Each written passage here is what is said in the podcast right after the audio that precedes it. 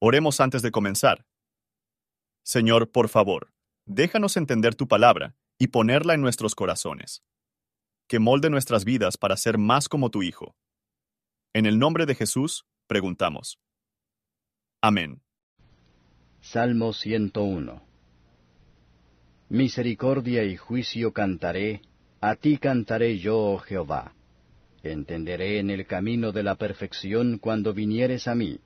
En integridad de mi corazón andaré en medio de mi casa. No pondré delante de mis ojos cosa injusta, aborrezco la obra de los que se desvían, ninguno de ellos se allegará a mí. Corazón perverso se apartará de mí, no conoceré al malvado. Al que solapadamente infama a su prójimo, yo le cortaré. No sufriré al de ojos altaneros y de corazón vanidoso. Mis ojos pondré en los fieles de la tierra para que estén conmigo. El que anduviere en el camino de la perfección, éste me servirá. No habitará dentro de mi casa el que hace fraude, el que habla mentiras no se afirmará delante de mis ojos. Por las mañanas cortaré a todos los impíos de la tierra, para extirpar de la ciudad de Jehová a todos los que obraren iniquidad. Comentario de Matthew Henry Salmos, capítulo 100. 1. En este salmo tenemos David declarar cómo pretende regular su casa, y para gobernar su reino, para que pudiera detener la maldad y fomentar la piedad, también es aplicable a las familias privadas y es el salmo de la cabeza de familia.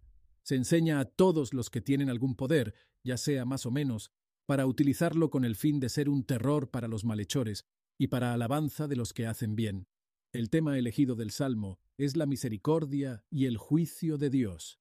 Providencias del Señor en relación con su pueblo se mezclan comúnmente, la misericordia y el juicio.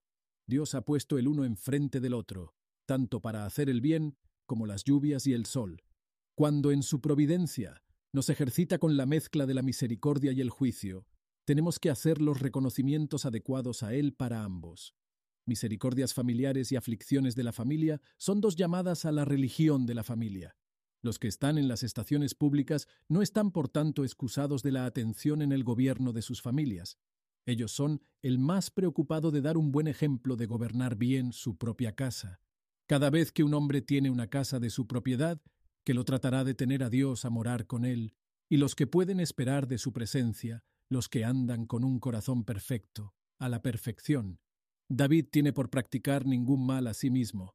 Se resuelve además no guardar malos servidores, ni de emplear los que le rodean que son malvados. Él no admitirlos en su familia para que no le transmiten la infección del pecado. Corazón perverso, que se deleita en forma cruzada y perversa, no es apto para la sociedad, el vínculo de la que es el amor cristiano. Tampoco se le toleraría calumniadores, los que se complacen en herir la reputación de su vecino.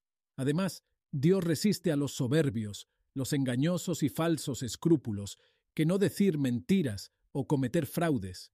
Cada uno esté celoso y diligente para reformar su propio corazón y caminos, y que lo hacen tan temprano, siempre conscientes de que el futuro, más horrible de la mañana, cuando el Rey de Justicia deberá cortar todos los hacedores malos de la Jerusalén celestial. ¿Cómo se aplica este capítulo a usted? Gracias por su atención. Y si te gusta esto, suscríbete y considera darle me gusta a mi página de Facebook y únete a mi grupo Jesús Responde las Oración. Que Dios bendiga tu día. Hola, somos Mark y Pearl Lambert y somos los ministros de Jesús Responde las oraciones. Si le gusta este ministerio, por favor ayúdenos a apoyarlo. El enlace para donar se encuentra en la descripción a continuación. Gracias y Dios te bendiga.